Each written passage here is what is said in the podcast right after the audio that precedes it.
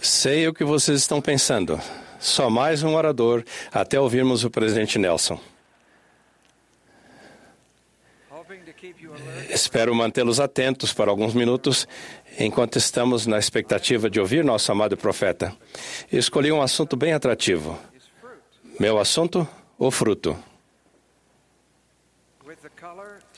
Com as cores, as texturas e a doçura das frutas vermelhas, das bananas, melancias, mangas e de frutas mais exóticas como a romã ou quino, as frutas têm sido consideradas há muito tempo uma estimada iguaria.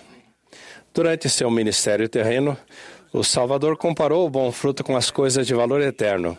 Ele afirmou: Por seus frutos os conhecereis.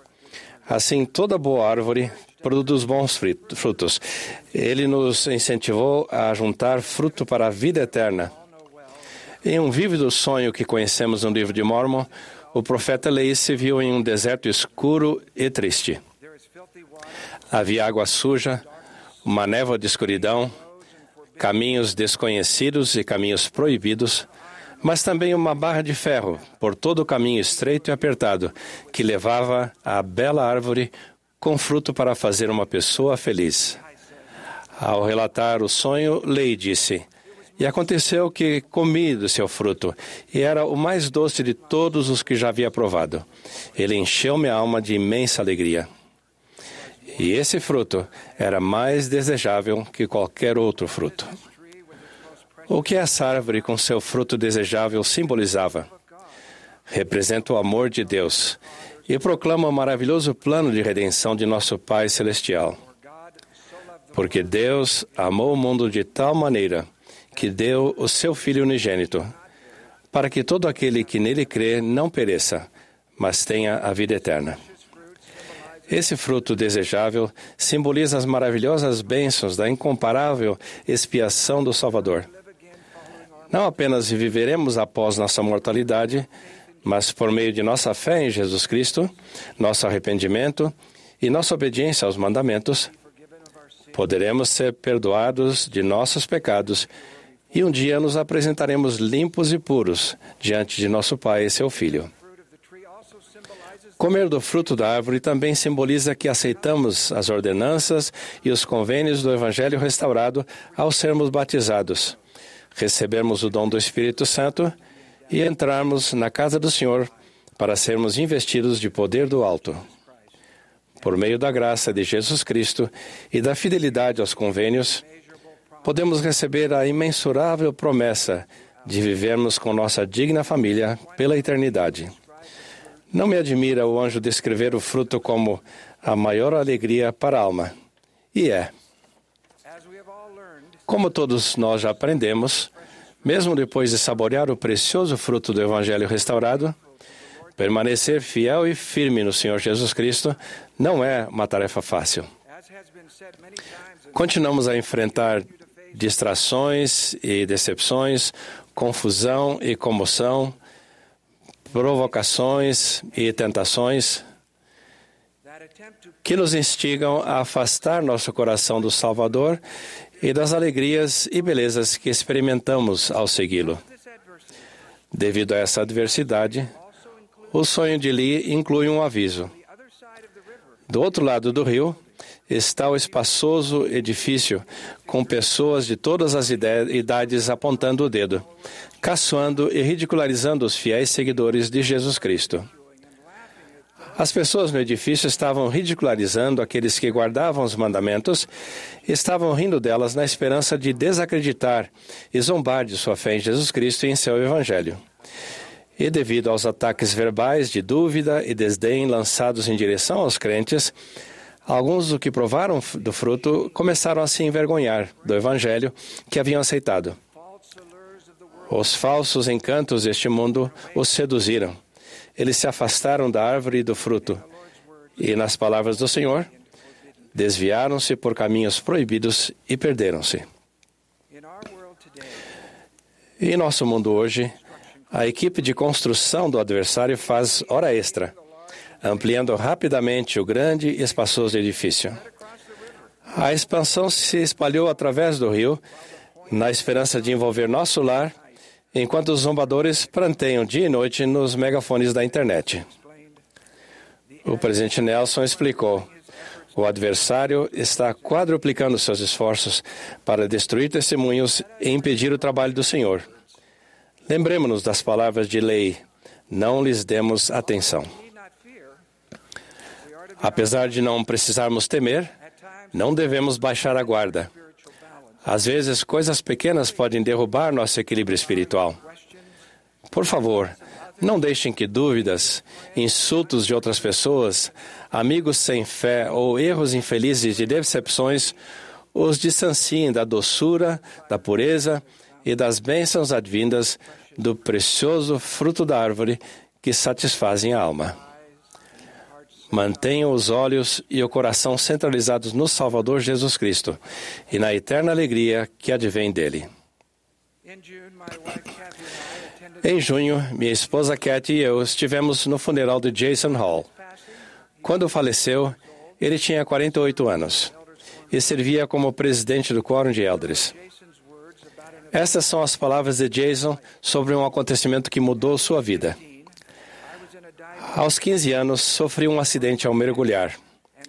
Quebrei meu pescoço e fiquei paralisado do pescoço para baixo. Perdi controle total de minhas pernas e parcial de meus braços. Eu não podia mais andar, nem ficar de pé, nem me alimentar sozinho. Eu mal podia respirar ou falar. Amado Pai Celestial, implorei. Se eu puder ter apenas minhas mãos, sei que conseguirei. Por favor, Pai, por favor, mantenha as minhas pernas, Pai. Pode ficar com as minhas pernas, Pai, mas oro para que eu consiga usar as mãos. Jason nunca recuperou o uso das mãos. Conseguem ouvir as vozes do espaçoso edifício? Jason Hall, Deus não ouve suas orações. Se Deus é um Deus amoroso, por que Ele permite que você permaneça assim? Por que ter fé em Cristo? Jason Hall ouviu essas vozes, mas não lhes deu atenção. Em vez disso, ele se banqueteou com o fruto da árvore. Sua fé em Jesus Cristo se tornou inabalável. Ele se formou na faculdade e se casou no templo com Colette Coleman. Ele a descrevia como o amor da vida dele. Após 16 anos de casamento, aconteceu outro milagre. Nasceu seu precioso filho, Coleman. Como eles exerceram sua fé? Colette explicou.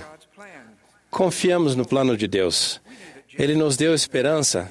Sabíamos que um dia no futuro Jason será perfeito. Sabíamos que Deus nos forneceu um Salvador, cujo sacrifício expiatório nos capacita a olhar adiante quando queremos desistir. No funeral de Jason, seu filho Coleman, de 10 anos, disse que seu pai o ensinara que o Pai Celestial tem um plano para nós, que a vida na Terra seria incrível e que poderíamos viver em família. Mas teríamos que passar por coisas difíceis e que cometeríamos erros. Coleman continuou. O Pai Celestial mandou seu Filho Jesus Cristo à Terra. Sua tarefa era ser perfeito, curar e amar as pessoas. E então, sofrer por todas as nossas dores, aflições e pecados. Por fim, ele morreu por nós. Então Coleman acrescentou: E por ter feito isso, Jesus sabe como me sinto neste momento. Ele continuou: Três dias depois de morrer, Jesus reviveu com um corpo perfeito. Isso é importante para mim porque sei que o corpo de meu pai se tornava perfeito e estaremos reunidos em família. Coleman então concluiu: Todas as noites, desde quando eu era bebê, meu pai me dizia: O papai ama você, o Pai Celestial ama você e você é um bom garoto. O presidente Russell M. Nelson descreveu a razão pela qual a família Hall sente alegria e esperança. Ele disse: a alegria que sentimos tem pouco a ver com as circunstâncias de nossa vida e tem tudo a ver com o enfoque de nossa vida. Quando o enfoque de nossa vida é o plano de salvação criado por Deus e em Jesus Cristo e seu Evangelho, podemos sentir alegria a despeito do que está acontecendo ou não em nossa vida. A alegria vem dele e por causa dele. Ele é a fonte de toda alegria. Se olharmos para o mundo, nunca vivenciaremos alegria. Alegria é a dádiva que advém de intencionalmente tentarmos viver em retidão, conforme ensinado por Jesus Cristo. Se você tem vivido sem o fruto da árvore por algum tempo, saibam que o Salvador está sempre com seus braços estendidos para você. Ele amorosamente chama: arrependam-se e venham a mim. Seu fruto é abundante e está sempre na estação. Não é possível comprá-lo com dinheiro. E ele não é negado a ninguém que o deseja honestamente. Se vocês desejam se voltar à árvore e provar do fruto outra vez, comecem orando a seu Pai Celestial. Acreditem em Jesus Cristo e no poder de seu sacrifício expiatório. Prometo que, ao olharem para o Salvador em cada pensamento, o fruto da árvore será de vocês novamente. Delicioso ao paladar, uma alegria para a alma, a maior de todas as dádivas de Deus. Há três semanas, vi a alegria do fruto do Salvador em sua plenitude, quando Cat e eu participamos da dedicação do Templo de Lisboa, Portugal. Os frutos do Evangelho restaurado foram abertos a Portugal em 1975, à medida que a liberdade religiosa se tornou disponível. Muitos nobres santos que foram os primeiros a provar do fruto quando não havia congregações, nem capelas, nem templos a menos de 1.600 quilômetros, se regozijaram conosco pelo precioso fruto da árvore que agora se encontra em uma casa do Senhor em Lisboa, Portugal. Honro e reverencio esses santos dos últimos dias que mantêm seu coração fixo no Salvador. O Salvador disse: Quem está em mim e eu nele, esse dá muito fruto, porque sem mim nada podeis fazer. Falando aos membros da igreja em todo o mundo nesta manhã, o presidente Nelson disse: Meus queridos irmãos e irmãs, vocês são exemplos vivos dos frutos que advêm de se seguir os ensinamentos de Jesus Cristo. Ele então acrescentou: Obrigado, amo vocês. Nós o amamos, presidente Nelson. Sou uma testemunha ocular do poder de revelação que repousa sobre nosso querido presidente. Ele é um profeta de Deus. Assim como lei na antiguidade, o presidente Russell M. Nelson chama todos nós e toda a família de Deus para vir e comer do fruto da árvore. Que tenhamos humildade e força para seguir seu conselho. Testifico humildemente que Jesus Cristo é o Filho de Deus. Seu amor, seu poder e sua graça trazem todas as coisas de valor duradouro. Presto testemunho disso em nome de Jesus Cristo. Amém.